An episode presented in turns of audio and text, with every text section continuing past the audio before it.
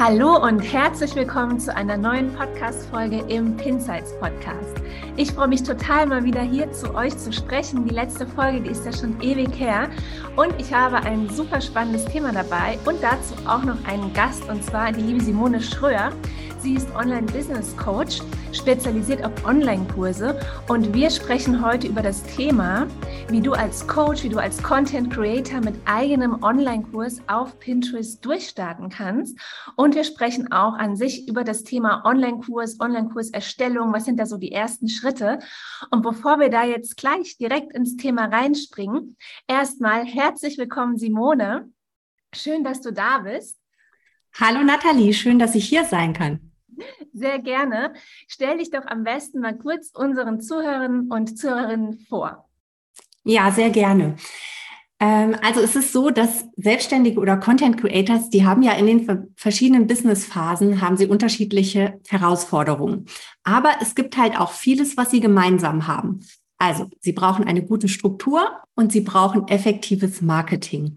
Und genau bei diesen beiden Dingen helfe ich meinen Kunden, damit sie quasi einen Weg finden durch das Thema Online-Marketing äh, und dass sie halt einfach auch mit ihrem Business ein profitables Online-Business aufbauen können. Und ich begleite sie, dass sie sozusagen in die Skalierbarkeit kommen, dass sie mehr Einnahmen generieren und halt aus dieser Situation herauskommen, ich tausche jetzt Zeit gegen Geld. Und dabei helfe ich meinen Kunden, Fokus zu behalten, angstfrei sichtbar zu werden und halt einfach ein Business aufzubauen, ähm, was sich leicht anfühlt und was sie einfach auch vermarkten können, ohne dass sie das Gefühl haben, ich fühle mich jetzt davon überfordert oder ich weiß nicht, wie ich dabei vorgehen soll. Mhm. Okay, super. Danke dir. Und das ähm, sozusagen deine Themenwelt, die passt sehr gut auch zum, zu Pinterest, beziehungsweise Pinterest kann da ein ganz spannendes, wichtiges Puzzleteilchen von, von sein, um da zum Erfolg zu kommen. Und ähm, wir werden jetzt das Ganze so aufbauen, dass ich erstmal Simone befrage, so rund um die Welt der Online-Kurse, was ist da wichtig für den Aufbau. Und danach darf Simone mir dann ein paar Fragen stellen, wie man denn jetzt einen Online-Kurs äh, gut auf Pinterest vermarkten kann. Dann habt ihr sozusagen das Komplettpaket und äh, dürft euch da jetzt drauf freuen. Also, ich starte mal mit der ersten Frage. Und zwar erstmal so ganz allgemein, was begeistert dich eigentlich so am Thema Online-Kurs oder an Online-Kursen? Ja, also das ist eine gute Frage. Da muss ich kurz ein bisschen ausholen. Und zwar äh, war das Anfang 2016, als ich mich selbstständig gemacht habe. Da habe ich zu Beginn ziemlich mit mir gehadert, ob ich jetzt diesen Schritt wagen soll in die Selbstständigkeit. Und ich habe halt mir die Frage gestellt, bin ich jetzt bereit, Sicherheit aufzugeben, um mehr Freiheit zu bekommen, um mehr Unabhängigkeit zu bekommen? Und natürlich, wenn ich jetzt heute daran zurückdenke, dann denke ich, okay, das war die beste Entscheidung, die ich treffen könnte, konnte. Aber ähm, äh, ich habe trotzdem zu dem damaligen Zeitpunkt mit mir gehadert. Und heute weiß ich, dass es die beste Entscheidung war, weil ich einfach gemerkt habe, Freiheit und Unabhängigkeit, das ist für mich wirklich ein wichtiger Punkt. Und am Anfang habe ich viel Umsetzungsarbeit gemacht. Ich habe Social Media gemacht für meine Kunden.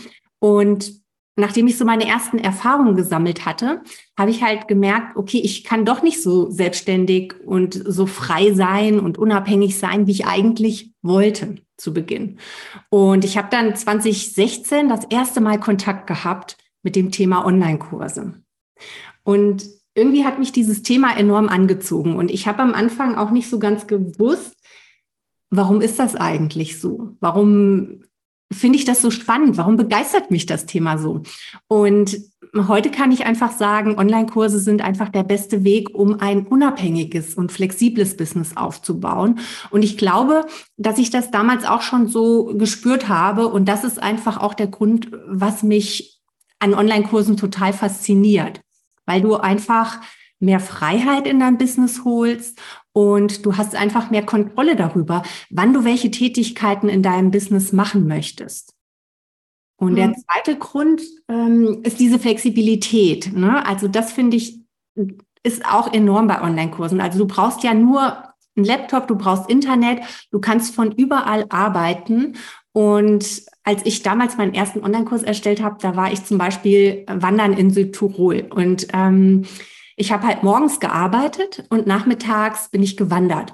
Und das fand ich mega. Also das ist echt ein, ein Lifestyle, der lässt sich halt sehr gut mit Online-Kursen kombinieren, weil du halt einfach nicht physisch irgendwo anwesend sein musst. Und ein weiterer Grund, der auch noch wichtig ist, ist einfach, dass man dieses Geldverdienen von dieser Zeit entkoppelt. Also wenn man jetzt zum Beispiel eins zu eins arbeitet oder Workshops veranstaltet oder Projekte für Kunden umsetzt, dann verdient man natürlich nur dann Geld, wenn man tatsächlich arbeitet. Und wenn man aus irgendeinem Grund mal nicht arbeiten kann, wie wenn man jetzt im Urlaub ist oder wenn man krank äh, ist oder so, dann kommen natürlich keine Einnahmen rein. Und das ist halt anders, wenn man einen Online-Kurs hat. Ne? Ähm, also man hat halt da einfach die Möglichkeit, so diese, diese ähm, Flexibilität und diese Entkopplung zu haben von dieser Zeit. Und was auch der Fall ist, man hat also kein, keine obere Grenze, also so ein, es nennt sich auch Upper Limit. Das heißt, es gibt also keine Begrenzung im Hinblick auf das Einnahmenpotenzial. Also bei 1 zu 1 Arbeit oder wenn man jetzt so Workshops oder sowas veranstaltet, dann ist natürlich die Zeit der begrenzende Faktor. Und man hat ja jetzt eigentlich nur 24 Stunden Zeit am Tag und sieben Tage die Woche. Und man kann ja diese Zeit nicht voll durcharbeiten, sondern man hat ja auch noch andere Interessen oder man hat Hobbys, man möchte Sport machen, man hat Familie, man muss ja auch irgendwann mal aufräumen oder so, ähm, möchte sich weiterbilden. Und ähm, man, kann, man kann ja nicht unbegrenzt viele Stunden am Tag arbeiten. Und selbst wenn man jetzt, sage ich mal, fünf Tage die Woche arbeitet und zehn Stunden am Tag, wären das 50 Stunden in der Woche. Und das heißt, man könnte maximal für 50 Stunden bezahlt werden. Und das Problem ist aber, dass man ja auch andere Dinge machen muss. Man muss sein Marketing machen, Social Media, Buchführung, äh, Vertriebstätigkeiten und so weiter. Und das heißt also, in dieser 1 zu 1 Arbeit ist halt einfach dieses Einnahmenpotenzial begrenzt. Dadurch, dass ich ja nur begrenzt viele Stunden am Tag Zeit habe. Und das ist halt, sag ich mal, gerade wenn man selbstständig ist, ein Problem. Und dieses Problem hat man halt oder kann man umgehen, indem man Online-Kurse aufbaut und sozusagen einfach auch diesem, ich tausche jetzt meine Zeit für Geld, äh, indem man halt einfach da rauskommt und ähm, dadurch halt mit Online-Kursen ein Business aufbaut, wo man unabhängig ist von diesem Faktor. Mhm. Und genau, und das führt halt einfach zu mehr Freiheit, ähm, auch mehr Flexibilität, mehr Kontrolle. Und, und das ist einfach das ist das, was mich daran einfach mega begeistert. Ja, ich verstehe da total, ähm, dass da deine Werte, so Freiheit, Flexibilität, also freies Arbeiten, dass das so die Beweggründe sind, warum du dich jetzt darauf spezialisiert hast. Weil ich kenne das auch so sehr aus äh, meiner ganzen Laufbahn der Selbstständigkeit. Für mich war am Anfang war frei, war schon Freiheit, dass ich mal flexibel den Tag über die Waschmaschine anstellen konnte, weil ich nicht irgendwo eingebunden war auf eine Arbeitsstelle, wo ich hinlaufen musste. Das war schon so meine kleine Freiheit ganz am Anfang. Und dann irgendwann habe ich aber auch so gemerkt, ach krass, so sitzt der eigentlich immer am Laptop, ist ja komplett Zeit gegen Geld. Das ist ja gar nicht so eine echte Freiheit, ähm, wie du dir es vorgestellt hast. Zwar konnte ich schon an jedem Ort der Welt arbeiten, aber frei war es dann letztendlich doch nicht, weil ich konnte meine Fre Zeit gar nicht so frei einteilen. Das ist wirklich mit Online-Kursen so viel besser möglich. Und ähm, wir werden da gleich auch nochmal drauf zu sprechen kommen, weil das natürlich auch noch ein spannender Punkt, dass ähm, man das natürlich einmalig erstellt, immer mal wieder so ein bisschen verbessert, optimiert wahrscheinlich, aber dass ja dann auch noch ein bisschen was dazu gehört, ähm, wie kommt denn jetzt der Mensch an den Online-Kurs? Ne? Ähm, das ist ja auch nochmal ein, ein, ein Step an Arbeit. Aber bevor wir darauf eingehen, äh, erstmal die Frage, damit sich da die Leute, die jetzt gerade zuhören und so ein bisschen einstellen können, ob sie denn eigentlich dafür passen mit ihrem Business. Für wen eignen sich denn Online-Kurse? Also für wen macht es Sinn, mit einem Online-Kurs zu starten? Ja, das ist eine gute Frage. Also im Prinzip ist die Online-Kurserstellung für jeden sinnvoll, der ein spezifisches Wissen hat oder spezifische Fähigkeiten hat, die andere Menschen lernen wollen. Also, wenn du jetzt zum Beispiel Content Creator bist und du erstellst schon, ich sag mal, educational Content, also Content, wo andere etwas lernen können von, zum Beispiel auf Pinterest. Wie zum Beispiel, du gibst Styling-Tipps oder wie man ein Kleid näht oder wie man Schmuck herstellt oder wie man Reichweite auf Social Media bekommt oder wie man einen Blogartikel schreibt. Also es gibt total viele ähm, Gebiete, wo man ja Wissen weitergeben kann. Und wenn man sowas schon macht, dann äh, sind das alles Themen, die auch für Online-Kurse geeignet sind. Dann sind das, also wenn du das schon ohnehin machst, dass du quasi dein Wissen über deine Medienkanäle teilst, dann ist das auf jeden Fall ein guter Ausgangspunkt. Dann hm, denke ich mal, würde es Sinn machen, einen Online-Kurs zu erstellen. Jetzt ist die Bandbreite natürlich riesig. Aus meiner Sicht gibt es wenige Themen, die vielleicht nicht geeignet sind.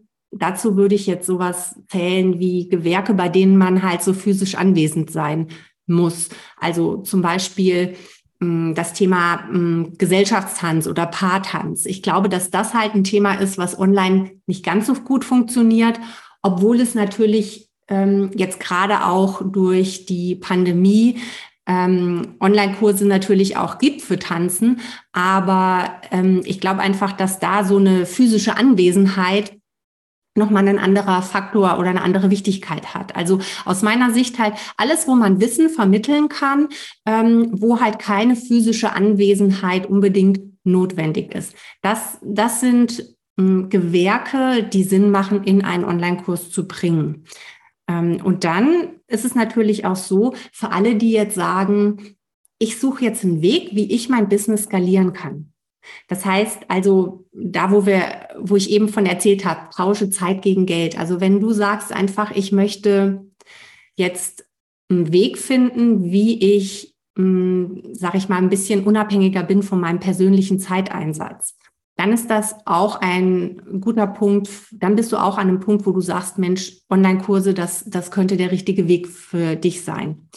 Bei mir war das damals so, dass ich halt gesagt habe, ich möchte weniger Umsetzungsarbeit machen und ich hatte Freude dabei, es anderen, also anderen etwas beizubringen. Und das war bei mir so der Auslöser, dass ähm, ich halt da auf die Suche gegangen bin, was gibt es da noch für Möglichkeiten.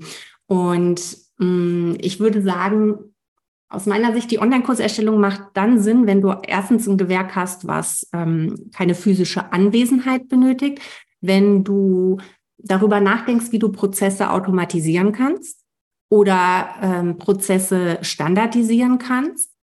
Und mh, mm, genau, und wenn du jetzt sagst, du möchtest etwas effektiver oder effizienter sein in deiner Tätigkeit, also Mm, es ist halt so, mit einem Online-Kurs ergeben sich für dich dann später zahlreiche andere Möglichkeiten, wie du das Business weiterentwickeln kannst.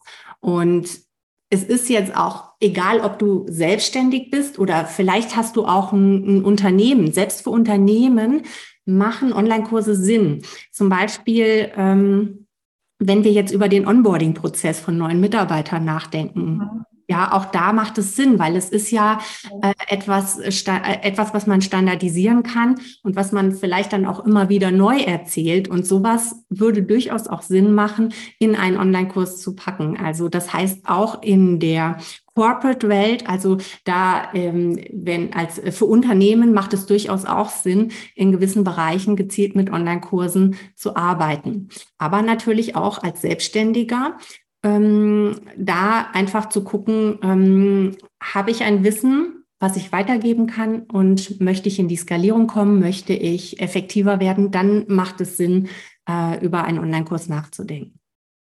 Ja, da ähm, kann ich mit reingeben. Die Franzi und ich, wir sind ja auch noch äh, nebenbei im Network Marketing tätig und wir haben für unser Team auch einen 30 Tage Einarbeitungskurs, dass wir nicht immer wieder das Gleiche runterbeten sozusagen, sondern die können das dann in kleinen kurzen Videos über 30 Tage sich dann da in die Materie einarbeiten, ja.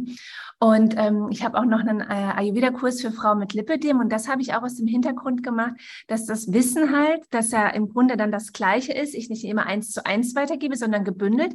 Aber gleichzeitig hat man eben auch noch die Gruppe, wo man sagt, man trifft sich während dieses vierwöchigen Kurses zwei bis dreimal und hat den Austausch. Weil gerade so im Gesundheitsbereich, im Krankheitsbereich ähm, haben die Leute dann auch Bedürfnis, sich auszutauschen mit Gleichgesinnten. Ja, dass das auf jeden Fall auch noch abgedeckt ist. Da hat man halt schon noch eine Live-Präsenz. Aber das kann man natürlich wahlweise machen. Ne? Man kann auch einen Online-Kurs ohne Live-Präsenz selbstverständlich machen, dann ist er ganz frei. Aber ja, das in Gruppen ist das halt sinnvoll einfach. Oder ich empfinde es halt als nachhaltig, wenn die auch nochmal austauschen und sprechen können. Absolut, absolut. Also das ist immer auch eine gute Komponente, wenn man Live-Elemente hat, wo einfach auch die anderen Teilnehmer oder Studenten einfach auch das Gefühl haben, sie sind jetzt nicht alleine in diesem Prozess, sondern es gibt da auch andere, die mit ihnen auf der Reise sind oder die auch Herausforderungen haben. Und deswegen ist das immer auch eine schöne Komponente, die man da ergänzen kann. Mhm. Und ähm, wer jetzt so ganz am Anfang äh, steht und vielleicht schon mal gedacht hat, ah, ich würde vielleicht auch gerne einen Online-Kurs machen oder jetzt vielleicht gerade durch diesen Podcast erst äh, dazu inspiriert wird, ähm, wie erstellt man denn eigentlich einen Online-Kurs? Es gibt da ja auch mehrere Möglichkeiten. Was würdest du so empfehlen als erste Schritte? Ja, also das ist auf jeden Fall ähm, eine sehr gute Frage. Ähm, in, in meinem Online-Kurs, also die Online Business Creator Academy, da unterrichte ich äh, die Online-Kurserstellung nach der Zielmethode. Das heißt also, wir gehen erstmal in die Planung, das heißt Zukunft planen. Danach wecken wir Interesse, also Interesse wecken. Dann geht es um das Thema erfolgreich vermarkten und dann erst geht es um das Thema ich nenne es Leadership-Kurse generieren. Das heißt also, das sind so quasi die, die einzelnen Schritte die aus meiner Sicht ähm, ja der richtige Weg sind, um den Online-Kurs zu erstellen. Und das erste, das erste, was halt enorm wichtig ist, ist eine gute Planung. Das heißt also, das ist einfach das A und O. Und dazu gehört halt, dass man sich erstmal für das richtige Thema entscheidet. Und einfach auch sicher ist, hm, ist das wirklich der Inhalt, den ich äh, unterrichten möchte? Ist das wirklich ähm, sozusagen ähm, das, wo mein Herz für brennt und wo es auch eine Nachfrage gibt. Dann geht es darum, zu gucken, welche Zielgruppe kann denn von meinem Wissen profitieren? Das heißt also, ähm, ich muss halt einfach auch gucken, gibt es eine Zielgruppe dafür, was ich jetzt ähm, unterrichten möchte? Und gibt es einen Markt dafür? Und ähm, wenn ich das sozusagen im ersten Schritt geklärt habe, geht es dann halt darum, wie man den richtigen Preis findet, wie man einen Namen entwickelt, wie man eine Kursstruktur erstellt.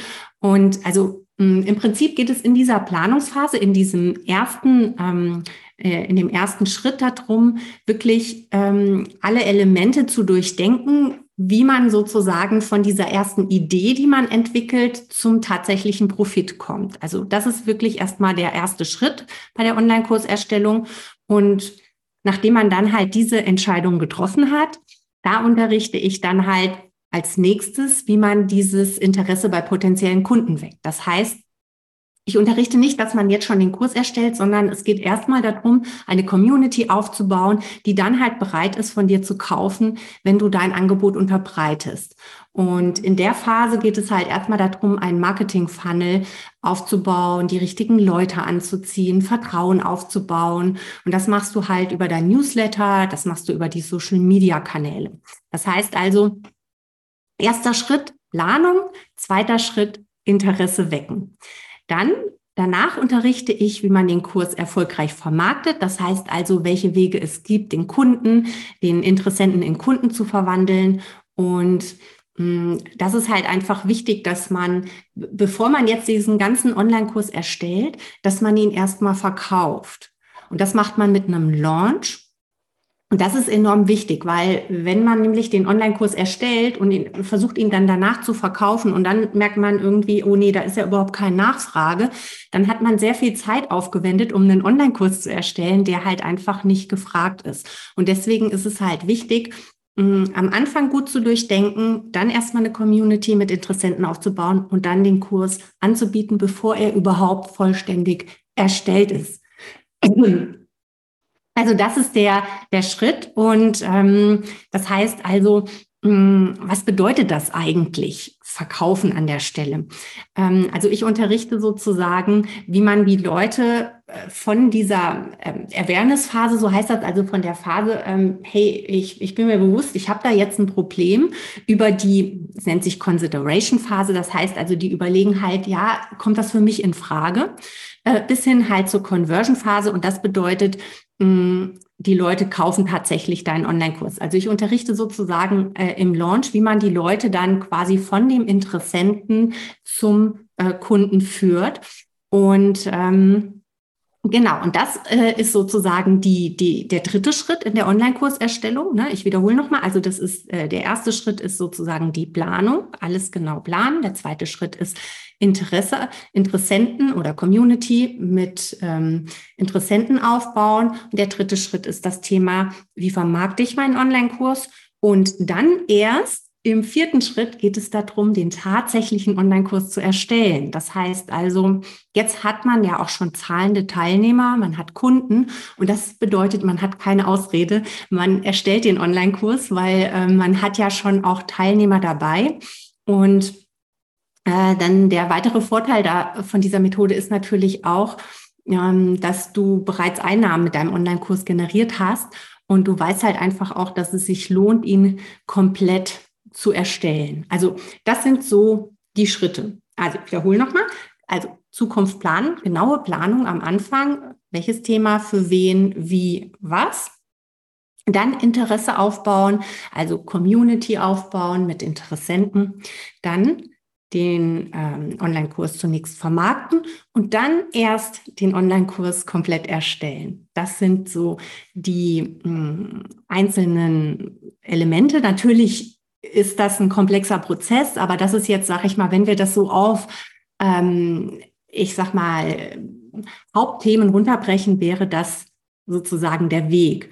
Und ähm, für alle, die sich jetzt dafür interessieren, wie gehe ich denn davor? Was ist denn jetzt der genaue Weg von meiner Idee zum verkauften Online-Kurs? Und die sich das Ganze mal aus der Vogelperspektive anschauen wollen. Ich habe eine Online-Kurs-Roadmap erstellt und die gibt einen guten Überblick, wie man dabei vorgeht. Und diese Online-Kurs-Roadmap die ähm, kannst du auf meiner Webseite runterladen auf simoneschröer.de slash plan also simoneschröer.de slash plan. Da findet ihr diese Online-Kurs Roadmap, die euch einfach nochmal den Weg aus der Vogelperspektive zeigt, wie ihr bei einer Erstellung des Online-Kurses vorgehen könnt. Okay, super. Danke dir. Ich habe dazu eine Anmerkung und eine Frage und ich werde natürlich auch äh, das in den Show Notes verlinken ähm, wo ihr das dann runterladen könnt. Und zwar meine Anmerkung ist, dass zum Thema Planung ist ja Punkt Nummer eins. Da, auch wenn ich jetzt bei Simone noch keinen Kurs gemacht habe, da bin ich aber ganz sicher, dass ihr da so mega gut aufgehoben seid, weil wir haben diese Podcast-Folge und, ähm, und dann auch, wie wir das danach, wie wir danach, wo wir es promoten, wo wir es vorstellen wollen und so weiter, damit die Leute es auch mitbekommen, damit ihr das dann auch hört, wie wir das machen wollen. Und äh, da hat Simone den Hut aufgehabt bei der Planung und das war sensationell. Unser Marketingplan, so habe ich noch nie eine Folge geplant. Deswegen kann ich nur sagen, hier seid ihr mit Planung total an der Top-Adresse. Dankeschön, Nathalie. Als Einschub. Ähm, und dann eine Frage, und zwar, ähm, als ich meinen ersten Online-Kurs erstellt habe, das war 2019, da habe ich in der Tat erst den Kurs erstellt. Ich hatte aber schon eine Community, ja. Die war schon da. Ich habe erst den Kurs erstellt, habe das dann in meine Community geteilt und dann haben die halt gekauft. Ähm, ich habe dann später auch mal äh, einen Kurs, den hatte ich noch nicht erstellt, den hatte ich verkauft und habe ihn dann peu à peu erstellt. Und da wäre jetzt meine Frage, wenn jetzt jemand noch nie einen Online-Kurs ähm, erstellt hat und baut jetzt erstmal so die Community auf und sagt, okay, ich mache den Launch, ich verkaufe den jetzt und dann kaufen das zum Beispiel 50 Leute oder 30 und ich weiß, okay, jetzt erstelle ich den auch. Wie, wie sind denn da so die Zeitfenster, dass die Person nicht den absolut krassen Stress hat, äh, verkauft zu haben und jetzt erst an, anfängt zu erstellen? Ja, also das kommt so ein bisschen drauf an und da komme ich jetzt wieder auf die Planung zurück.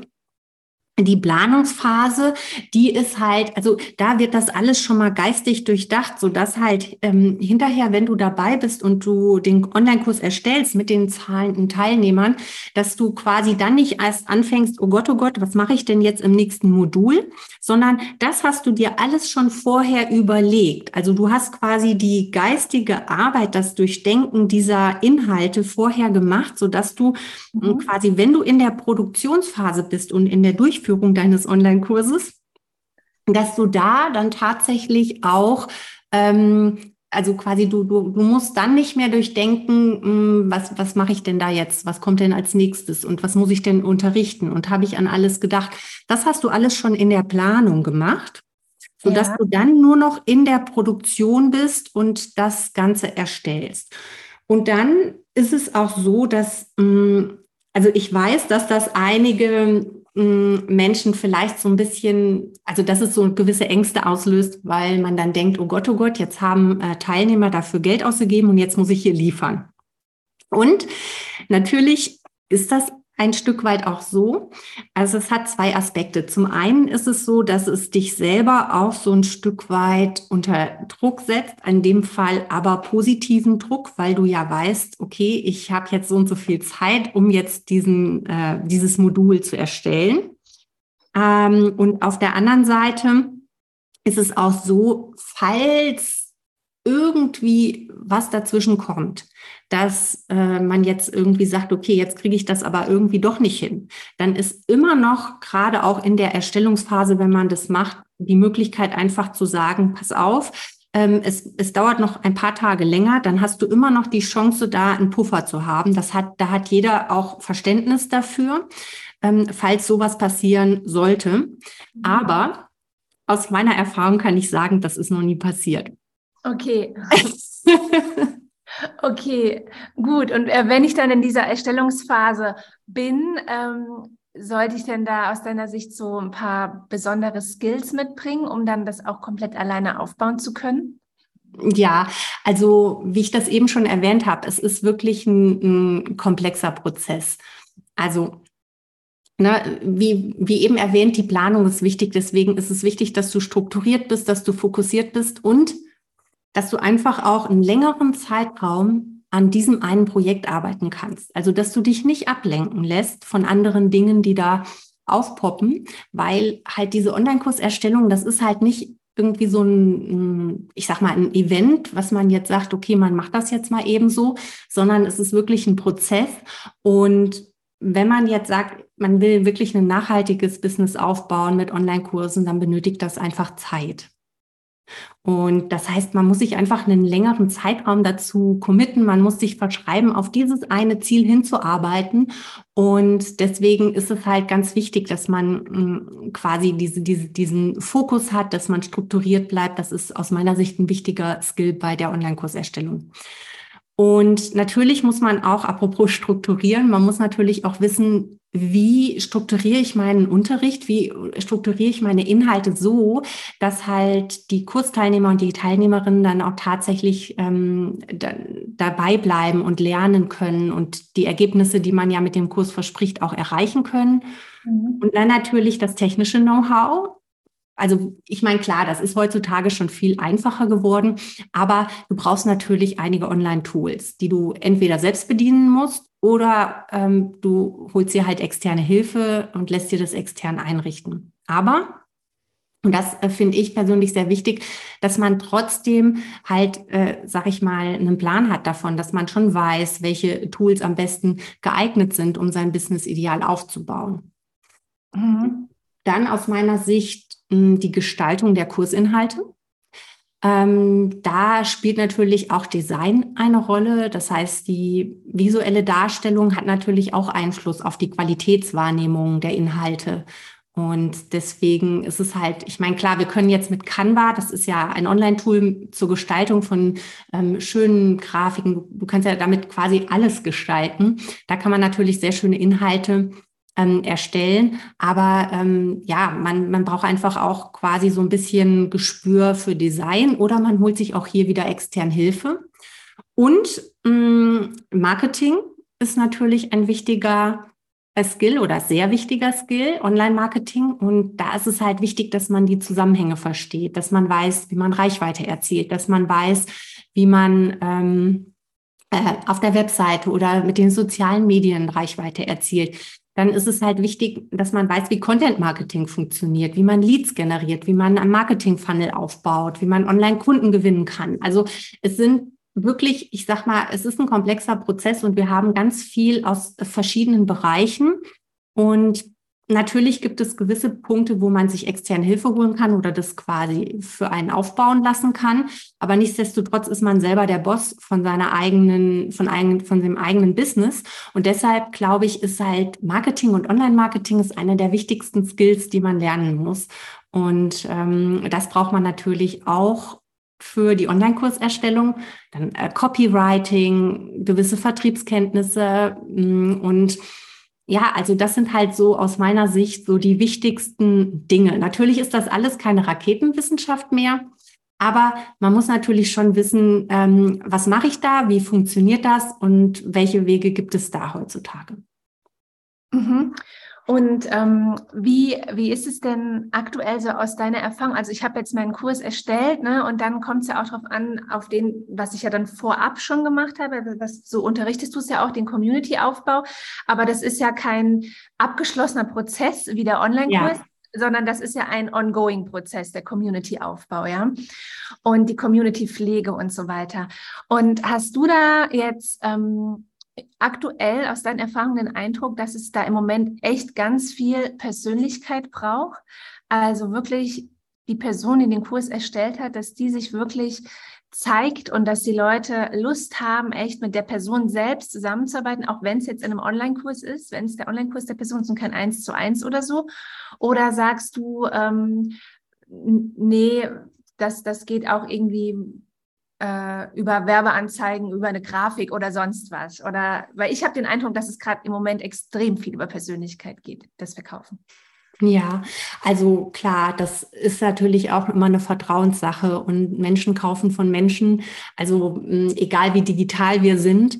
Und deswegen glaube ich, dass da die Persönlichkeit schon eine große Rolle spielt, weil mh, man ja immer auch also selbst auch bei ähm, Online-Kursen ist es ja auch so, dass es, äh, mag man die Stimme, kann man die Stimme gut hören, ne? ähm, versteht man das, wie derjenige das kommuniziert und so. Also es ist ja nicht so, ähm, ich habe einen Online-Kurs und dann ist mein Business unpersönlich, Mhm. sondern es hängt schon stark von der Persönlichkeit ab. Und wie du das gerade auch gesagt hast, so sehe ich das auch, dass halt die Persönlichkeit eine enorm wichtige Rolle spielt, weil mh, hm, ist der Mensch mir sympathisch? Ähm, kann ich die Dinge auch annehmen von dem? Ne? Also das ist ja auch, ähm, weil Online-Kurse, du unterrichtest ja ein Thema und letztendlich muss der Teilnehmer diese Dinge auch umsetzen. Und dazu ist es halt so, dass erstens mal mh, hm, der, der Coach, der das dann in dem Kurs vermittelt, kann ich den ähm, also kann ich dem gut zuhören? Verstehe ich, was der meint? Hat er das so aufbereitet, dass ich das gut umsetzen kann? Ähm, quasi kann ich das überhaupt, also mh, hm, äh, befähigt er mich dazu sozusagen? Mhm. Drückt er die richtigen Knöpfchen, will ich mal in Anführungszeichen sagen, dass ich dann auch tatsächlich äh, die Sachen umsetze. Insofern glaube ich, spielt das eine enorm wichtige Rolle, ähm, die Persönlichkeit. Und also das ist jetzt nicht so, dass ähm, wenn man ein Online-Business hat oder Online-Kurse hat, dass dann das ein anonymes Business ist, sondern ich glaube, dass die, mh, hm, dass, dass die Persönlichkeit vielleicht sogar auch noch eine größere Rolle spielt. Mhm. Ja, das glaube ich auch. Ähm, wie, ähm, wie, wie finde ich denn so für meinen Online-Kurs eigentlich den passenden, den passenden Preis? Wie kann ich den gut festlegen? Mhm. Ähm, das, ist, das ist auch ein spannendes Thema. Ähm, also mm, da werde ich auch immer gefragt, wenn man ist irgendwie ja, ich sag mal, Pricing ist so ein spezielles Thema. Und mm, in meinen wöchentlichen Coaching-Calls, also in meinem Kurs gibt es auch äh, Live-Elemente Coaching-Calls und da hatte mich mal eine Kundin gefragt, also Steffi, ähm, dass sie, sie hat halt gesagt, ähm, ich kann mich nicht wirklich für meinen Preis entscheiden. Ja, ich weiß jetzt nicht genau, was ich nehmen soll. Soll ich jetzt den Preis nehmen oder den Preis? Und ich habe zu ihr gesagt, Steffi, also hm, es gibt verschiedene Einflussfaktoren bei der richtigen Preisfindung, die eine Rolle spielen. Und aus meiner Sicht gibt es interne und externe Faktoren. Und da spielt halt mit rein, also zum einen, ähm, wie man halt selber sozusagen den, den Preis und den Wert beurteilt, wie die Kunden den Preis, den Wert beurteilen und auch, wo man selber im Vergleich zu den, ähm, zu den anderen auf dem Markt steht. Also, das heißt, businessbezogene Faktoren, ja, also was bietest du konkret an? Wie umfangreich, wie spezifisch ist dein Online-Kurs? Wie groß oder wie klein ist das Problem, das du löst? Ähm, hast du einen kleinen Kurs, dann und du löst jetzt zum Beispiel nur ein kleines Problem, dann wird dein Kurs wahrscheinlich, also dann wirst du dafür eher einen niedrigen Preis nehmen können, also zum Beispiel 100 Euro oder so. Wenn du jetzt einen großen Kurs hast und du hast ein riesiges Problem, was du löst für deine Kunden, dann kannst du natürlich höhere Preise nehmen, also zum Beispiel 3000 Euro und mehr. Also es kommt halt immer darauf an, sozusagen, wie groß ist das Problem, das du löst mit deinem Kurs. Also das ist quasi ein Einflussfaktor auf den Preis. Mhm. Dann gibt es Mindset-bezogene Faktoren. Also ganz oft ist es ja auch so, dass wir, wir haben ja selber auch eine Wahrnehmung über uns und was wir über uns denken, was wir darüber denken, hm, was, was unsere Leistung denn überhaupt wert ist. Und das spielt auch eine große Rolle dabei, hm, wie wir quasi über uns selber denken äh, und über den Preis. Ne? Können wir dahinter stehen oder denken wir irgendwie, äh, oh Gott, oh Gott, kann ich das überhaupt ähm, verlangen? Ne? Also das spielt auch eine wichtige Rolle. Und dann gibt es die marktbezogenen Einf Einflussfaktoren. Das ist sowas wie, ähm, was bietet mein Wettbewerber an, zu welchem Preis, wie sieht die Zielgruppe aus und wie dringend braucht sie das, was du anbietest. Und also diese drei Faktoren sind aus meiner Sicht äh, zu beleuchten bei der Preisfindung. Businessbezogene Faktoren, Mindsetbezogene und marktbezogene Einflussfaktoren. Und die wirken auf den Preis. Und aus meiner Sicht ist halt dieser ideale Punkt in der Mitte dieser drei Einflussfaktoren. Das heißt also, du, du willst halt alle drei Faktoren berücksichtigen. Also ich habe der Steffi sowas gesagt wie, ähm, dein idealer Preispunkt ist also quasi in der Mitte dieser Einflusskreise. Und das ist halt wichtig, dass du den Preis so hoch wählst, dass du vielleicht so ein bisschen nervös bist, wenn du ihn nennst, aber dass du trotzdem noch das Gefühl hast, ja, ich kann den nennen, ich bin das wert. Mhm. Also es ist wichtig, dass man hinter seinem Preis steht, also sowas, dass man selber daran glaubt. Mm, denn da gibt es, ähm, also mm, was ich auch gerne sage, ist, du kannst dir das so vorstellen, dass du den ersten Verkauf an dich selbst machen musst. Mhm. Und wenn du dir selber diesen Preis abkaufst, dann kannst du den natürlich auch anderen verkaufen. Und dann musst du natürlich so ein bisschen schauen, passt der Preis ins Gesamtgefüge deines eigenen Angebotsportfolios. Also hm, der, der Online-Kurspreis, ähm, also je nachdem, was du da anbietest, wenn du da ein 1 zu 1 Pendant, also ein 1 zu 1 Coaching hast, dann sollte dieser ähm, Online-Kurspreis natürlich nicht höher sein als dein 1 zu 1 Coaching, weil das ist eigentlich das Wertvollste, was du anbieten kannst. Und ähm, dann halt der Check mit den Wettbewerbern, dass du da einfach mal guckst, okay, wie ist denn der Markt sortiert? Was, was bieten sie denn an? Zu welchem Preis? Und wie positionierst du dich dazu? Dass du dann weißt, ja, will ich etwas äh, teurer sein oder äh, möchte ich da günstiger sein, dass du einfach da auch eine Idee hast, wie sieht es denn auf dem Markt aus? Und dann ist noch wichtig zu wissen, also es ist immer auch eine Momentaufnahme. Es ist halt, also man, man wählt dann zu dem, also nachdem man diese verschiedenen Faktoren angepackt, äh, angeschaut hat, wählt man dann halt den Preis, äh, der, der zum jetzigen Zeitpunkt dann sich gut anfühlt für einen selber. Und mh, mm, da ist einfach auch wichtig, dass man es nicht zu kompliziert macht. Also wenn man so quasi diese Punkte gescannt hat und äh, sich dann, was ich, entschieden hat, okay, 300 Euro fühlen sich jetzt für mich richtig an äh, für diesen äh, Kurs, dann, dann kann man dann einfach sagen, so, ich treffe jetzt meine Entscheidung auf der Basis, die ich jetzt weiß. Und das Ding ist halt, wenn man jetzt dann den nächsten Launch macht, dann kann man ja wieder prüfen und kann sagen, äh, passt der Preis noch? Oder, ähm, sag ich mal, ist der zu niedrig angesetzt oder zu hoch angesetzt? Und da kann man ja immer wieder auch nochmal einen neuen Preispunkt dann definieren. Ja, also ich finde, ich finde das total ähm, wichtig, nach, nachdem dann so ein Kurs gelaufen ist, so eine Reflexionsphase zu machen, zu gucken, fehlt vielleicht noch irgendwas, auch Feedback einzusammeln, ja, passt der Preis, ähm, ist, sollte er höher sein, sollte er niedriger sein oder wie auch immer, ne, das alles zu reflektieren ähm, ist super wichtig. Aber was hältst du denn von diesem aktuellen Trend, den ich ein bisschen auf Instagram beobachte, in, in erster Linie bei so Millionärs-Mindset-Coaches, ähm, dass die sagen, äh, der Kurs, der kostet zum Beispiel 600 äh, Euro, aber entweder noch während der Verkaufsphase erhöht er sich ständig oder das oder beim nächsten Mal wird er auf jeden Fall doppelt so hoch oder irgendwie sowas. Das ist jetzt ja so ein neuer Trend. Äh, gehst du da mit? Sagst du, das findest du gut oder sagst du, nee, nehme ich Abstand von? Ähm, also was meinst du damit? Also das ist in der Kommunikation, dass äh, die ähm, äh, diese ah, ja. Leute darüber reden und sagen, jetzt ist er, wird er zu dem Preis angeboten. Also es ist äh, im Prinzip quasi eine äh, Form, die man halt nutzen kann, um halt sozusagen diese äh, Dringlichkeit äh, zu erzeugen wo man einfach sagt, okay, bis zum gewissen, äh, bis zum gewissen Zeitpunkt biete ich den Kurs für den und den Preis an.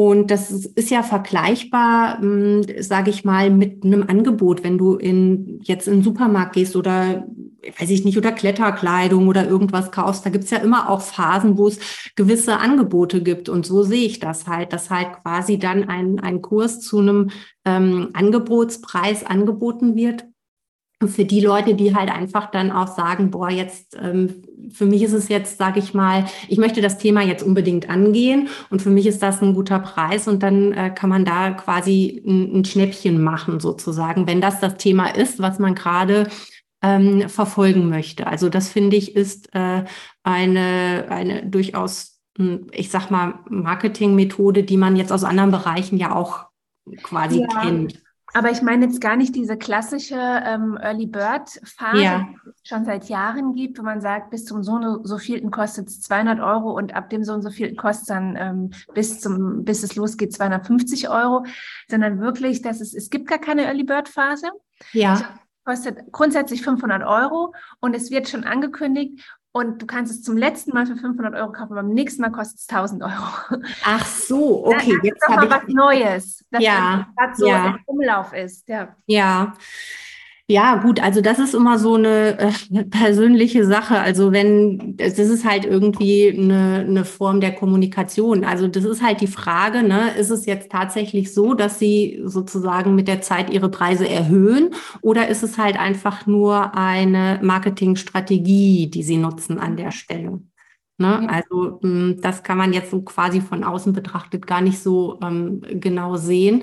Aber ne, ähm, es kann natürlich auch sein, dass es einfach eine Marketingstrategie ist, das zu nutzen. Und klar, in der Kommunikation gibt es ja alles Mögliche, was man, was man nutzen kann. Also insofern, ähm, ja, wenn es halt irgendwie für, für die Menschen so passt und wenn sie sagen, irgendwie, das ist so der Weg, den sie gehen sollen, ist das in Ordnung. Ich glaube, es muss jeder für sich selber auch so ein Stück weit gucken, ist es so, mh, hm, möchte ich so kommunizieren und ist es so halt quasi, äh, funktioniert es so und geht es so auch mit meinen Werten in, ähm, äh, in Einklang sozusagen.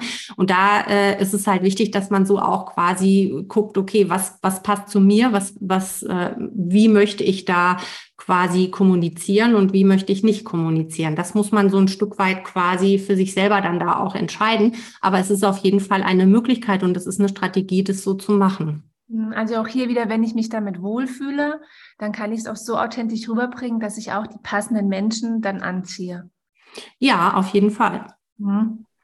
Also ich denke halt, das ist wichtig, also diese Authentizität ist wichtig und halt einfach, dass es auch ähm, passt. Und für mich ist das quasi, wenn das zu demjenigen passt, ist es äh, durchaus, finde ich, äh, kann man das so machen.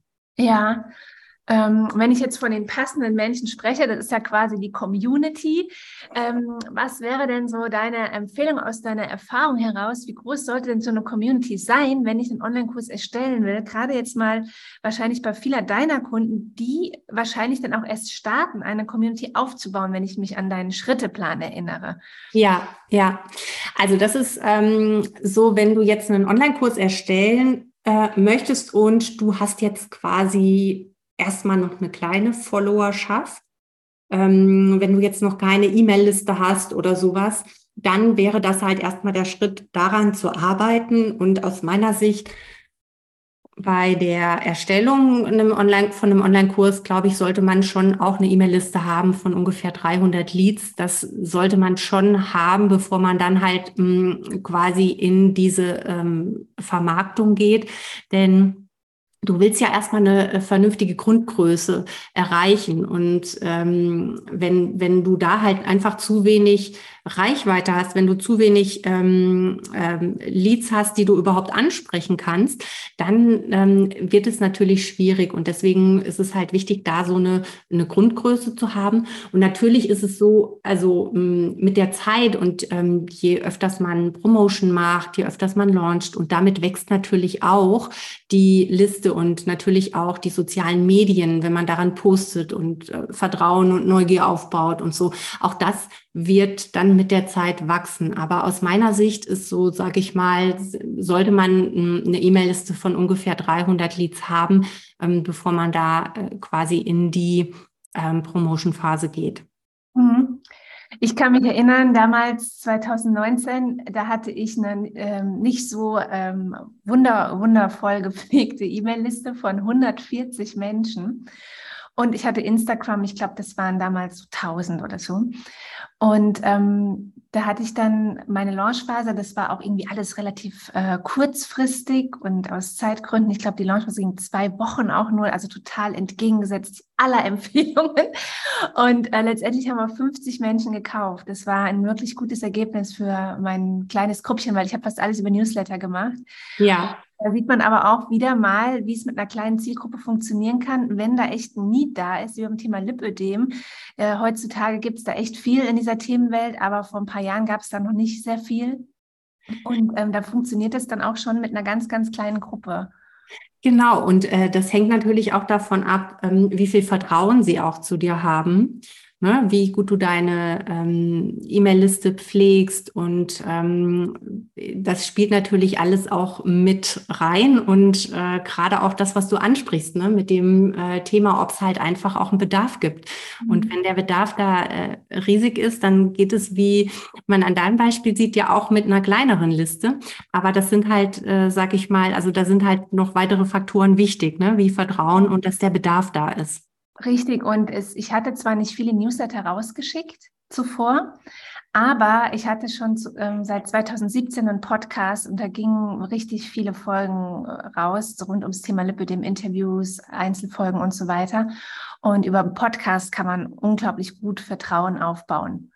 Und äh, wer da sich irgendwie, wer sich da 80 Folgen von mir angehört hat, der dachte ja schon fast, er kennt mich. ja. ja, genau. Ähm, äh, jetzt überlege ich gerade, ob ich dich äh, in dieser äh, zur, zur Online-Kurswelt da noch was fragen möchte. Ach, genau, wichtige Frage, äh, wo wir jetzt auch gerade bei den Preisen waren. Ähm, aus einer Erfahrung heraus, kann man denn von Online-Kursen leben, von einem oder mehreren, ohne weitere Produktformate und Dienstleistungen wie eins zu eins oder sonst was anzubieten? Hm. Also, das ist auf jeden Fall eine äh, super Frage und meine Antwort lautet ja, aber, aber es kommt natürlich darauf an. Äh, es kommt darauf an, die richtigen Entscheidungen zu treffen. Erstmal ist es so, der Aufbau eines Business mit Online-Kursen dauert Zeit. Also, es ist jetzt nicht so, dass du quasi, äh, du überlegst dir jetzt, äh, ich mache jetzt, äh, ich konzentriere mich jetzt auf Online-Kurse und ähm, ich morgen möchte ich jetzt davon leben. Das wird nicht funktionieren. Das dauert einfach Zeit und wir haben ja eben auch darüber gesprochen, Community-Aufbau, ähm, auch, sag ich mal, die ganze Planung und so weiter. Also es gibt halt wirklich, ähm, sag ich mal, viele Dinge und es ist einfach auch ähm, kein Event äh, wie ich auch eben schon mal beschrieben habe, sondern es ist ein Prozess. Das heißt also, man arbeitet kontinuierlich da, daran, um halt ein Business aufzubauen, damit man von Online-Kursen leben kann. Und ein weiterer Einflussfaktor ist natürlich auch der Online-Kurstyp. Also wenn man jetzt beispielsweise überlegt, man hat einen Online-Kurs im niedrigen Preissegment, dann braucht man natürlich eine riesen Reichweite. Man braucht sehr viele Teilnehmer und Teilnehmerinnen, um überhaupt auf die entsprechenden Einnahmen zu kommen. Und deswegen ist es halt sozusagen auch eine Frage, was für eine Art von Online-Kurs biete ich an, zu welchem Preispunkt zum Beispiel auch und so weiter, wie groß ist meine Community. Und ähm, aus meiner Sicht gibt es halt einen, einen speziellen Kurs, der Signature-Kurs, der hat ein Potenzial, die eins zu eins Arbeit komplett zu ersetzen, weil man damit einfach auch genügend Einnahmen erzielen kann.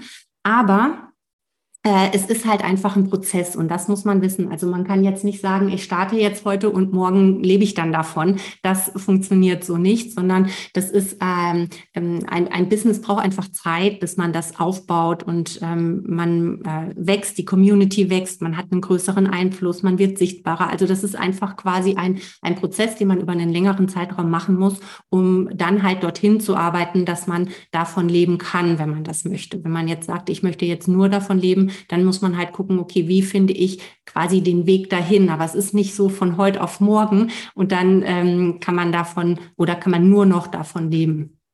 Ähm, ich muss gerade ein Wort aufgreifen. Du sagtest der Signature-Kurs. Ist das ein Kurs von dir oder ist das ein Name für zum Beispiel den Kernkurs, mit dem man das Haupteinkommen erzielt?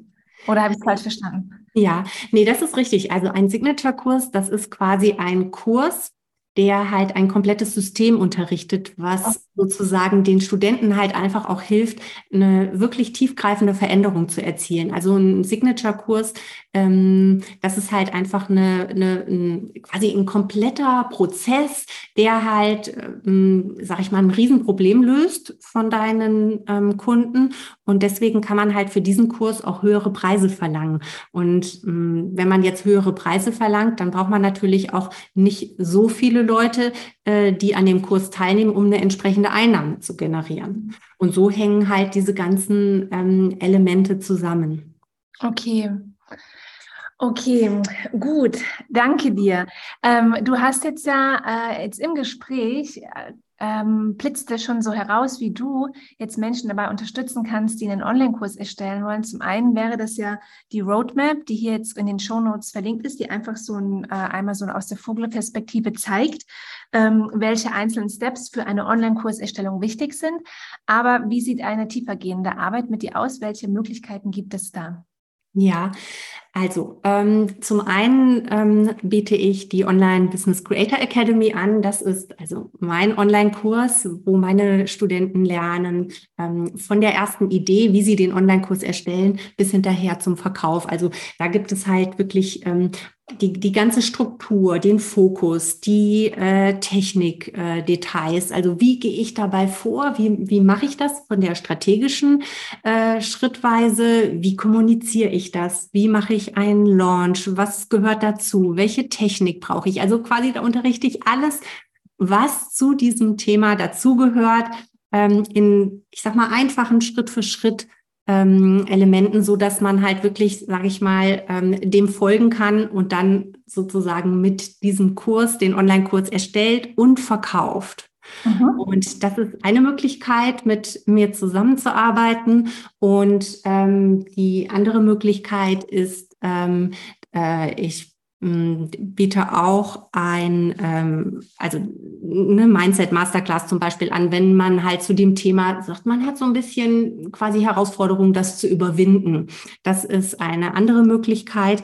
Und ähm, quasi auf Anfrage biete ich auch eins zu eins an. Da muss man dann halt gucken, wo steht derjenige, weil manchmal ist es auch so, wenn jetzt jemand schon so ein bisschen fortgeschrittener ist und äh, einfach sagt, okay, jetzt äh, habe ich hier quasi so ein spezifisches Thema, ähm, kannst du mir da auch helfen? Da muss man dann halt einfach gucken, ähm, passt es und ähm, äh, habe ich die Zeit dafür, dass ich quasi da äh, jemanden mit annehmen kann. Mhm. Okay. Gut, ich danke dir. Dann ähm, würde ich sagen, dass wir an dieser Stelle mal äh, den Switch machen, weil du hast ja auch noch ein paar Fragen an mich mitgebracht, wie man denn jetzt Online-Kurse auf Pinterest gut vermarkten kann.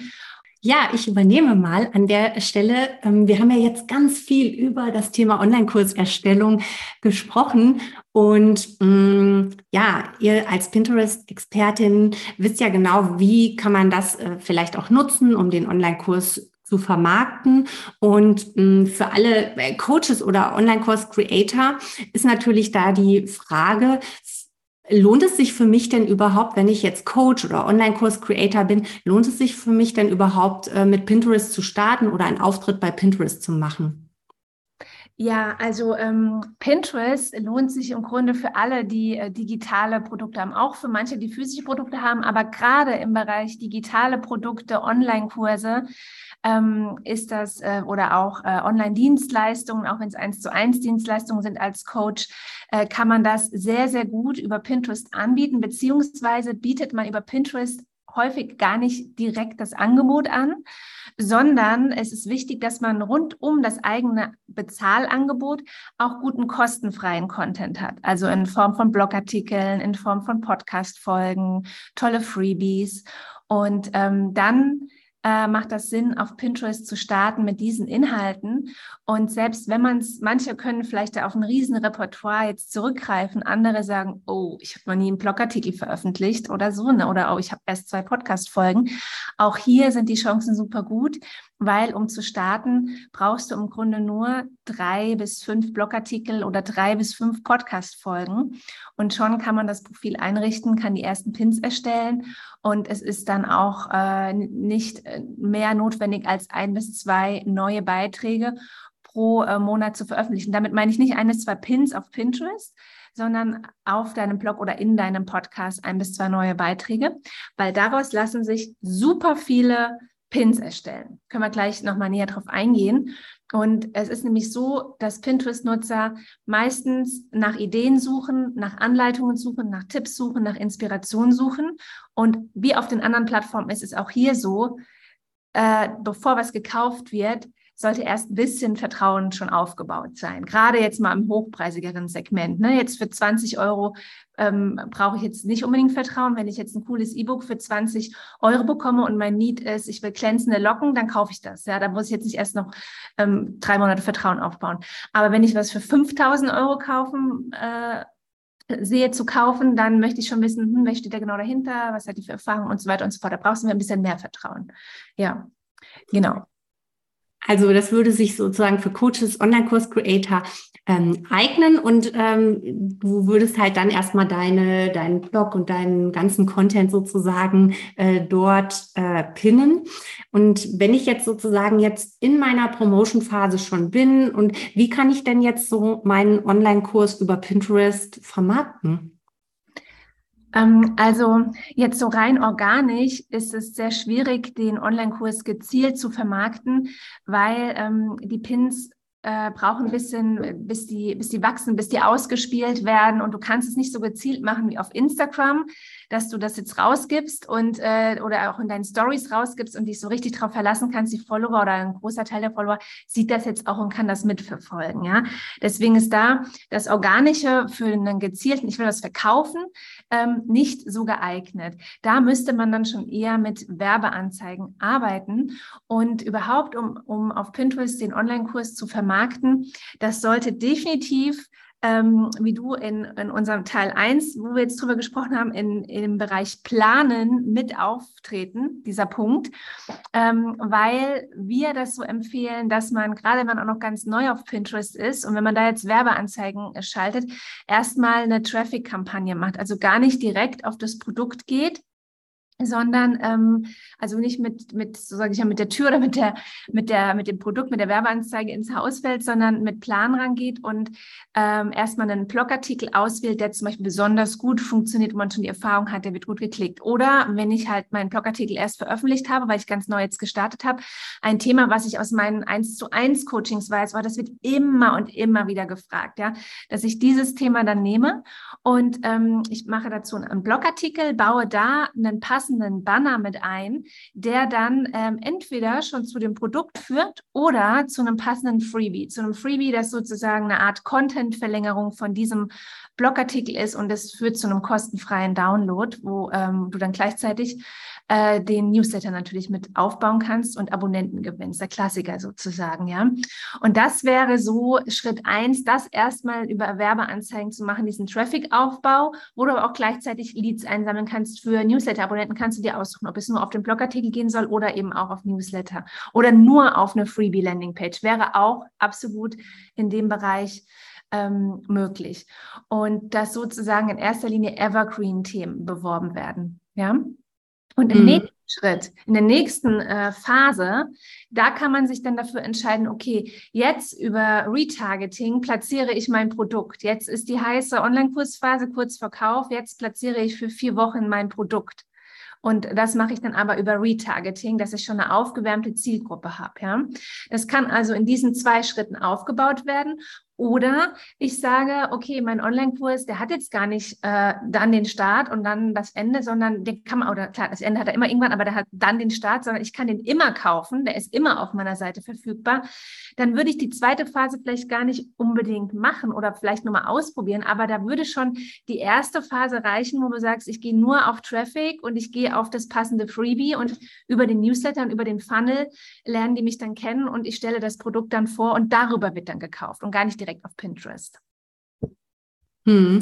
Das heißt also, ich würde jetzt äh, nicht diesen, ähm, also quasi, man, man braucht länger Zeit, bis halt einfach dieser Pin wirkt. Es ist jetzt nicht geeignet, wenn ich jetzt in meinem Launch bin, quasi dann zu sagen, hm, jetzt mache ich mal ähm, Pinterest sozusagen, jetzt pin ich auf Pinterest, sondern da, da ist es quasi eher eine langfristigere Strategie. Genau, also ich habe das damals auch für meinen Online-Kurs ausprobiert, 2019, Ayurveda Online-Kurs und habe da meine Pins verteilt, es hat überhaupt nichts gebracht. Null, mhm. null. Mhm. Ja, weil das so schnell einfach gar nicht greift und gefunden wird. Ich meine, inzwischen ähm, gibt es ja auch die Idea-Pins, ähm, die werden angezeigt, wie man es von Instagram kennt, die Stories. Und äh, da, da kommt es jetzt darauf an, wie viele Follower man hat. Aber wir sprechen ja, haben jetzt in erster Linie von Menschen gesprochen, die gerade gesprochen, die gerade starten. Die haben dann auch noch nicht viel Follower, ja. Weil da würde es sich dann, wenn du jetzt mehr Follower hast, ich habe jetzt zum Beispiel 2600 auf Pinterest mit meinem ähm, äh, mit meinem Lipödem Ayurveda-Kurs. Und wenn ich dann einen Idea-Pin mache, dann wird das den ganzen Followern oben ausgespielt und dann sehen die das auch mal direkt. Das würde dann schon mal Sinn machen, das zum Kurs zu machen. Ja, da würde mhm. das Sinn machen. Aber wenn du irgendwie zehn Follower hast, dann ähm, kommt das dann auch erstmal nirgendwo an. Mhm. Okay. Und ähm, du hast es eben angesprochen, äh, PIN. Äh, wie sollte denn jetzt so ein PIN idealerweise aufgebaut sein? Ähm, also ein PIN besteht in der Regel, so ein Standard-PIN, äh, 1000 mal 1500 Pixel aus einem Bild und einer Headline. Ja, also jetzt gerade, wenn wir, wenn wir im Coaching-Bereich sind, würde ich gar nicht nur mit Bildpins arbeiten, weil dann ja überhaupt gar keine Aussage drauf ist. Wenn wir jetzt im Wohn-, Einrichtungsbereich, Kreativbereich sind, Backbereich, Foodbereich, kann man auch mal nur mit Bildern arbeiten. Jetzt hier im Coaching-Bereich speziell ähm, kann man gut mit äh, natürlichem Stockmaterial arbeiten als Bild was gut zu dem Thema passt, äh, dass, dass, äh, dass auf dem Pin, also von dem hinter dem Pin sozusagen gesprochen wird. Ähm, oder man kann auch gerne mal mit dem eigenen Bild arbeiten. Das ist auf Pinterest gar nicht so üblich, dass man Bilder von sich selbst verwendet. Es kommt aber immer darauf an, wie sehr man selbst auch die Marke ist, wie hoch der Bekanntheitsgrad ist. Wenn man jetzt ein bekannter ähm, Money Mindset oder Persönlichkeitsentwicklungscoach ist oder eine bekannte YouTuberin für Yoga oder sonst was, dann bringt es auch immer mal was, das eigene Gesicht zu zeigen, weil das äh, hat dann schon einen hohen Wiedererkennungswert. Aber grundsätzlich arbeitet man gar nicht so stark mit dem eigenen Gesicht. Passt also auch ganz gut äh, für Menschen, die es gar nicht so wollen, dass die hier trotzdem ähm, Reichweite gewinnen können, ohne sich ständig zu zeigen. So, hm. Man eben das, das Bild, das Bild der Wahl, das zum Thema passt, plus Headline auf dem Pin. Und die Headline auf dem Pin, die sollte halt äh, neugierig machen auf das Thema, die sollte irgendwie ein Signalwort enthalten, sowas wie, äh, wie du schnell XY erreichst, also schnell wäre das Signalwort, oder wie du einfach äh, XY umsetzen kannst, ne? also sowas. Und ein Keyword auch schon. Und Keyword bedeutet etwas, ein Wort, nach dem deine Zielgruppe sucht, ja. Also Online-Kurse einfach erstellen zum Beispiel. Ja, und als Online-Kurs erstellen ist das Keyword, weil danach suche ich, ich möchte einen Online-Kurs erstellen. Ach, das Signalwort, ach, das hier erklärt mir jemand, wie ich es einfach machen kann, als Beispiel. Ja. Und das Ganze, wovon ich jetzt gesprochen habe, das sieht man auf dem Pin. Und dann neben dem Pin oder, oder unter dem Pin, je nachdem, ob man am Desktop oder am Handy ist. Ähm, da befindet sich dann noch der Pin-Titel. Den, den sieht äh, der Nutzer oder die Nutzerin sieht den auch noch. Da ist es auch wichtig, dass ich den äh, knackig interessant gestalte, auch mit einem Keyword gestalte, aber im besten Fall nicht das gleiche nehme wie auf dem, wie auf dem Pin, sondern einfach noch ein bisschen anders formuliere. Und unten drunter kommt dann die Pin-Beschreibung. Da passen bis zu 500 Zeichen rein. Man muss die nicht ausnutzen. Ähm, und da ist es wichtig, eben zu beschreiben, um was geht's. Aber das Wichtigste ist, dass ich da nicht, äh, ich muss da nicht unbedingt total, ähm, äh, ja, wie soll ich sagen, ähm, ich wollte jetzt sagen, melodisch schreiben, aber das ist das falsche Wort. ich muss ja jetzt gar nicht. Äh, Ausführlich? Genau jetzt so irgendwie so einen toll formulierten Text schreiben. Ja, er soll schon sinnig sein, er muss jetzt nicht total blumig sein oder so, sondern es ist wichtig, dass da auch nochmal entsprechend Keywords platziert werden, die auf den Punkt zu deinem Pin und dem Inhalt, der dahinter äh, kommt, im Blogartikel oder im Podcast, auf den Punkt passen. Ja. Ähm, und das alles macht einen Pin aus und dann hat man eben diesen Standard-Pin oder man hat auch eine Inf man kann auch eine Infografik machen.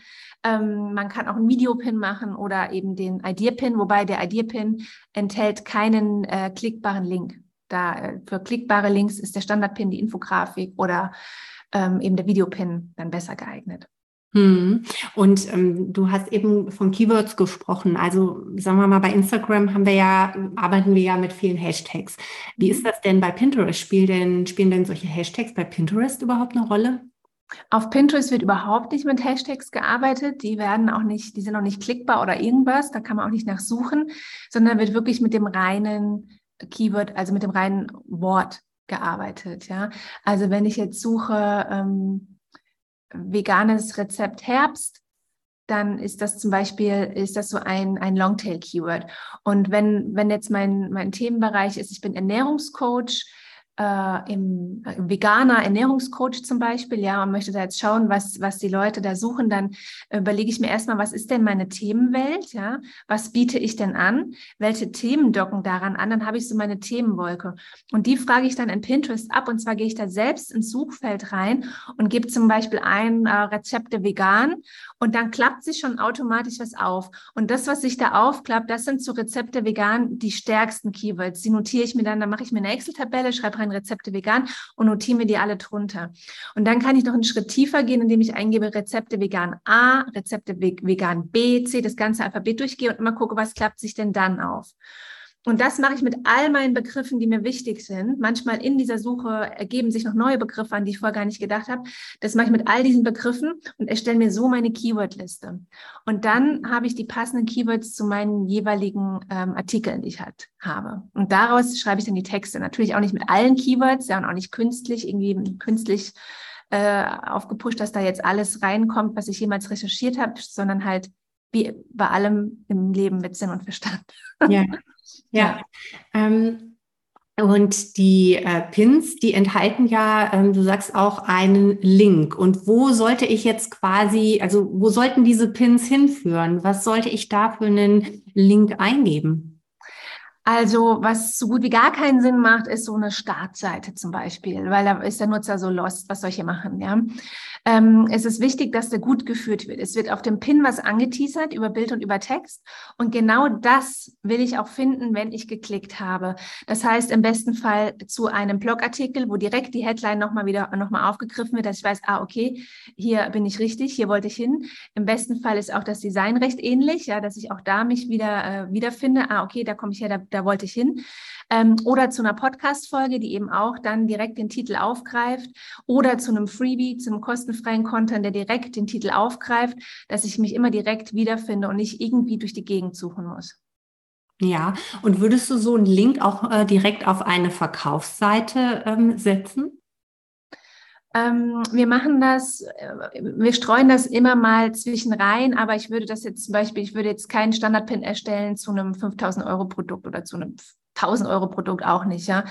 Ähm, das kann man mal zu, äh, wenn man jetzt kleinere Produkte hat, irgendwas zwischen so in Easy Yes, aber ein wirkliches Easy Yes, also zwischen 5 Euro und 50, sage ich mal. Da kann man auch mal so hin verlinken. Aber ansonsten bei höherpreisig würde ich es nicht empfehlen, weil da braucht es, wie gesagt, dann erst noch das Vertrauen. Oder wenn man halt echt einschätzen kann, der Need ist sehr, sehr hoch, dann kann man es auch nochmal probieren. Aber echt alles, was hochpreisig ist und für uns ist jetzt zum Beispiel, die jetzt aus dieser Online-Welt kommen und Online-Kurse schon erstellt haben, ist jetzt 100 oder 200 Euro, ist günstig, aber für den Durchschnittsmenschen nicht unbedingt. Ist kein, ist nicht unbedingt, nicht, also nicht B2B, sondern wenn du jetzt B2C äh, Produkte anbietest, ist das aus meiner Erfahrung her nicht immer ein günstiger Preis. Und da habe ich schon einen vier Wochen Kurs für 89 Euro angeboten, habe die Frage bekommen, was steckt denn da alles drin, weil es ist ja sehr teuer. Ja, da habe ich mich überhaupt nicht angegriffen gefühlt, weil es war sehr günstig, mhm. sondern es war einfach anscheinend die finanzielle Pers äh, Situation dieser Person, die das als sehr teuer dann empfunden hat. Ja. Ja. Und deswegen empfehle ich bis 50 Euro ist äh, für den, für den Durchschnittsmenschen ein Easy Yes. Hm, okay, super. Und ähm, wir haben es jetzt quasi auch schon so ein bisschen angesprochen. Macht denn die Vermarktung von Online-Kursen auch Sinn, wenn ich jetzt erstmal mein Pinterest-Profil neu erstellt habe? Ähm, ja, wenn du denn dann mit den Werbeanzeigen anfängst. Sonst kommst du nicht weit.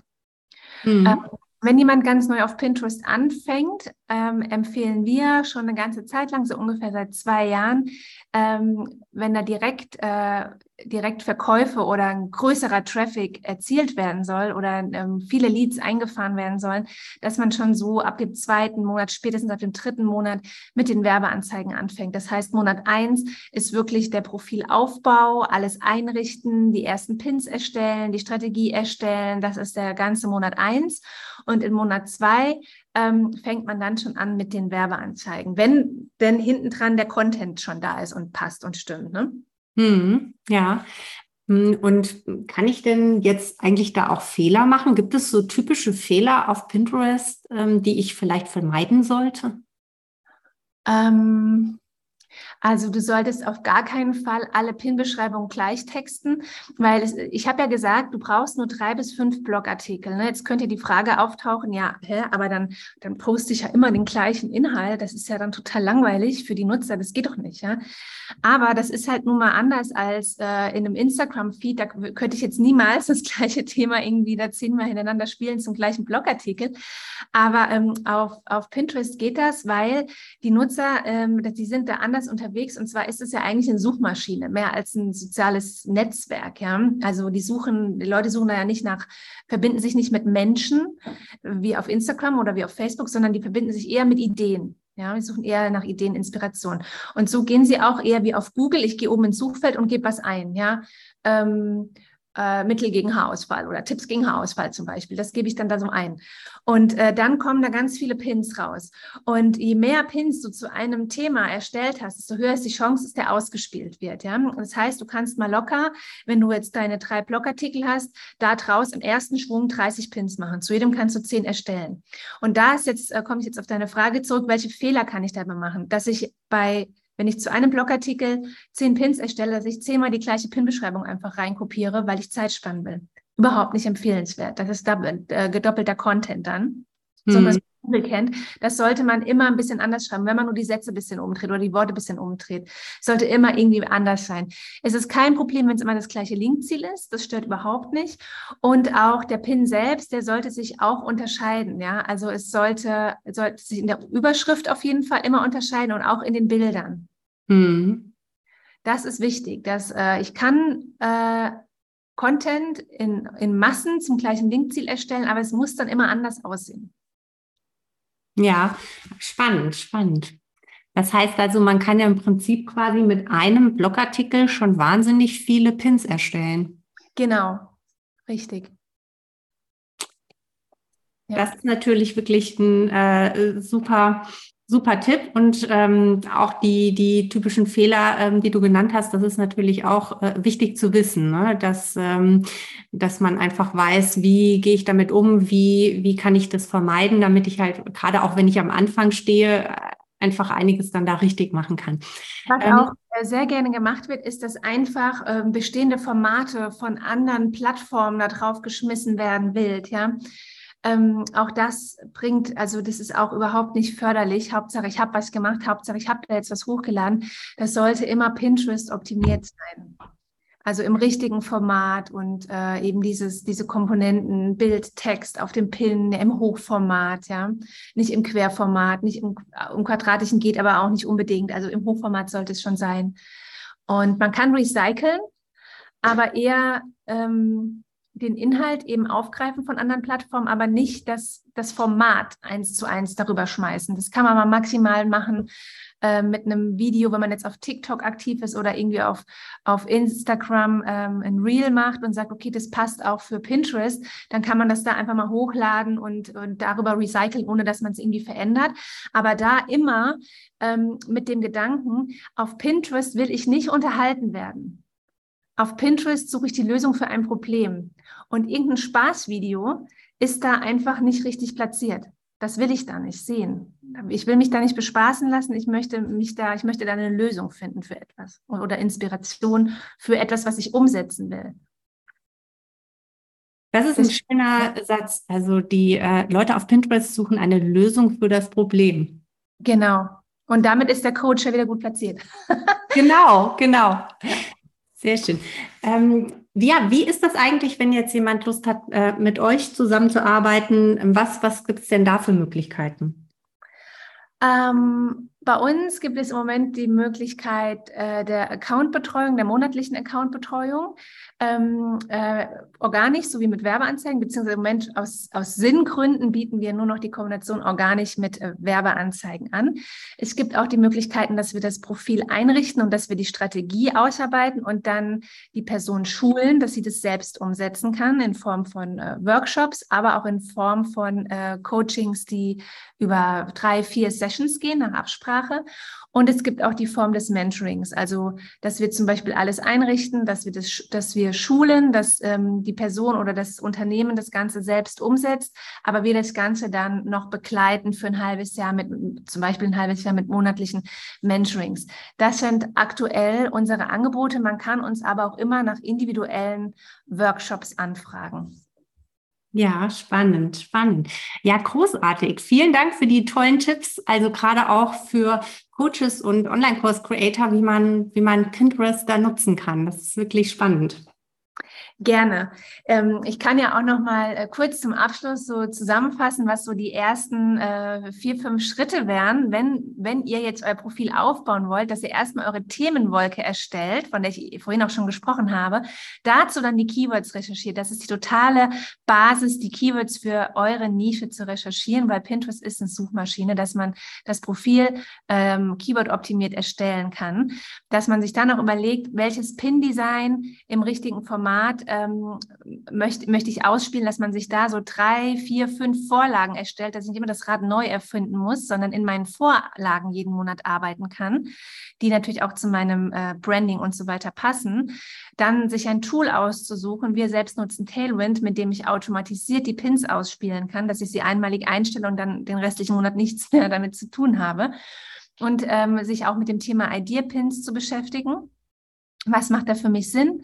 Welche Inhalte könnte ich da bestell, äh, erstellen? Wir empfehlen da auf jeden Fall mal mindestens zwei Stück im Monat zu machen, weil das ein ganz neues PIN-Format ist. Das sollte man auf jeden Fall mitnehmen.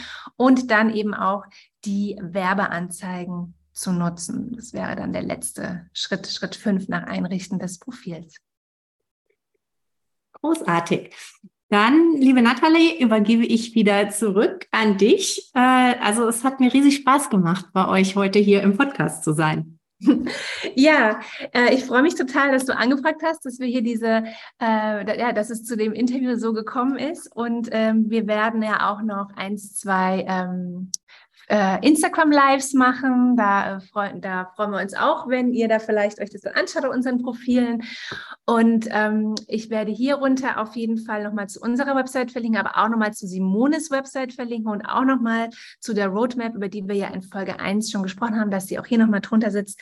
Die Roadmap, das ist sozusagen ähm, der Ablauf, wie baue ich einen Online-Kurs auf aus Vogelperspektive. Ja, ähm, liebe Simone, ich danke dir für deine Zeit, für, deine, äh, für deinen tollen Input, für die Inspiration, für die Tipps. Das war ein riesen Mehrwert für unsere Community. Ich freue mich, wenn wir es jetzt in unseren beider Communities dann teilen und äh, so mit einem doppelten Mehrwert sozusagen geschaffen haben für alle. Ja, absolut, sehr gern. Das war mir eine Freude, hier zu sein.